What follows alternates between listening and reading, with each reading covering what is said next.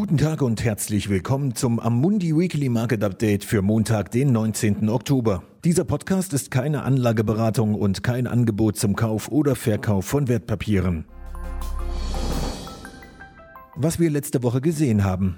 Die Finanzmärkte schienen in der vergangenen Woche zeitweilig stillzustehen. Nach einem Sprint in den ersten zehn Oktobertagen scheinen die Aktienmärkte inmitten der beunruhigenden Zunahme von Coronavirus-Infektionen eine Pause eingelegt zu haben. Insbesondere in Europa, wo das gefürchtete englische Wort Lockdown wieder Einzug gehalten hat.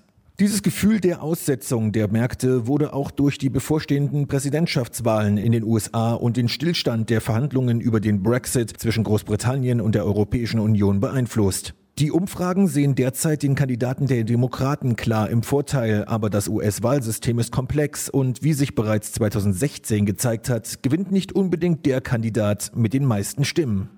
Am vergangenen Freitag drohte der britische Premierminister Boris Johnson damit, die Verhandlungen mit der EU auszusetzen und sich auf einen Hard Brexit vorzubereiten. In diesem Fall wäre Großbritannien in einer ähnlichen Situation wie Australien, dessen Handelsbeziehungen mit Europa ausschließlich durch die Zölle der Welthandelsorganisation WHO geregelt werden. Trotz der starken Spannungen rechnen die meisten Experten und politischen Beobachter mit einem Abkommen in letzter Minute. Aber die Zeit läuft davon und der 1. Januar 2021 rückt immer näher.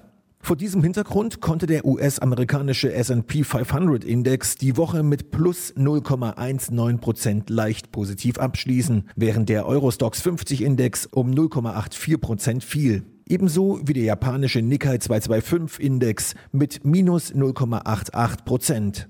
Die Aktienmärkte der Schwellenländer blieben fast unverändert. Der MSCI Emerging Index lag bei plus 0,14 Prozent. Worauf man diese Woche achten sollte.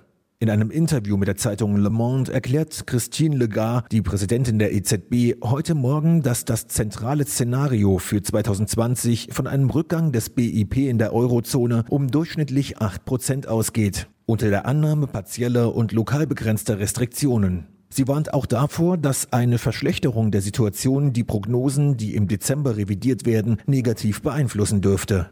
Die heute Morgen veröffentlichten chinesischen Makrodaten zeigen, dass sich das BIP-Wachstum von 3,2 Prozent im zweiten Quartal auf 4,9 Prozent im dritten Quartal beschleunigt hat.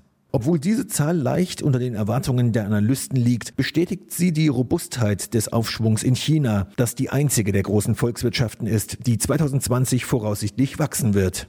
In Europa werden Daten zum Verbrauchervertrauen in Deutschland und der Eurozone insgesamt veröffentlicht. Die KMU-Blitzindizes für Oktober in Europa und den USA werden Ende der Woche publiziert. Die Märkte warten gespannt auf weitere Nachrichten über den Stand der Impfstoffentwicklung, nachdem am Wochenende von zwei führenden britischen wissenschaftlichen Beratern optimistische Aussagen über die Verfügbarkeit Anfang 2021 gemacht wurden. Eine Sache noch. Die zweite und letzte persönliche US-Präsidentschaftsdebatte ist für Donnerstag geplant, wenn sich in mehr als 50 Bundesstaaten die Wahllokale zur persönlichen Abstimmung öffnen. Vielen Dank, dass Sie sich das wöchentliche Marktupdate von Amundi angehört haben. Wir sind am kommenden Montag wieder da.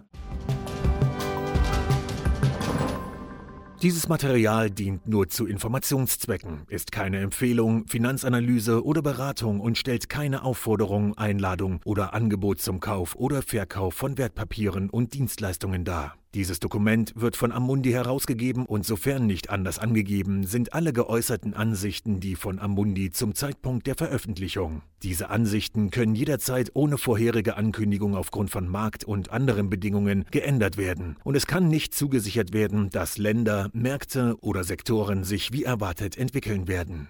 Amundi übernimmt keinerlei Haftung, weder direkt noch indirekt, die sich aus der Verwendung der in diesem Material enthaltenen Informationen ergeben könnte. Amundi kann in keiner Weise für Entscheidungen oder Investitionen verantwortlich gemacht werden, die auf der Grundlage der in diesem Material enthaltenen Informationen getroffen werden. Die Prospekte und Kundeninformationsdokumente für die von der Amundi-Gruppe angebotenen Fonds finden Sie auf der jeweiligen Website.